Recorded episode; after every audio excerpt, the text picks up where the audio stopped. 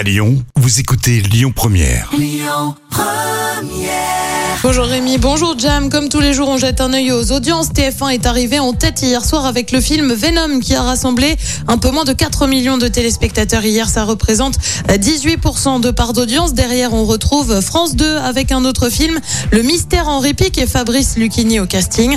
M6 complète le podium avec Zone Interdite consacrée hier au mensonge du recyclage. L'actu du jour, c'est cet accident dans une émission américaine. Ça s'est passé euh, sur le tournage d'America's Got Talent.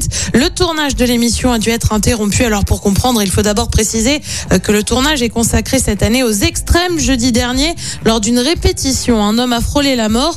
Il est euh, spécialisé dans les évasions. Il devait donc s'échapper euh, d'une camisole de force alors qu'il était suspendu dans les airs entre deux voitures. L'homme s'est finalement retrouvé coincé entre les deux véhicules.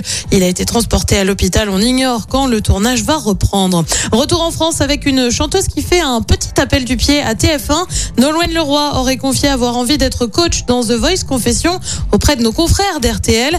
On lui avait déjà proposé, mais elle avait refusé, estimant qu'elle ne se sentait pas d'être euh, dans ce rôle-là avant d'ajouter cette fois. Aujourd'hui, je me sens plus solide du parcours qui est le mien. Au moment où on me l'a proposé, c'était au tout début. Aujourd'hui, ça serait peut-être différent.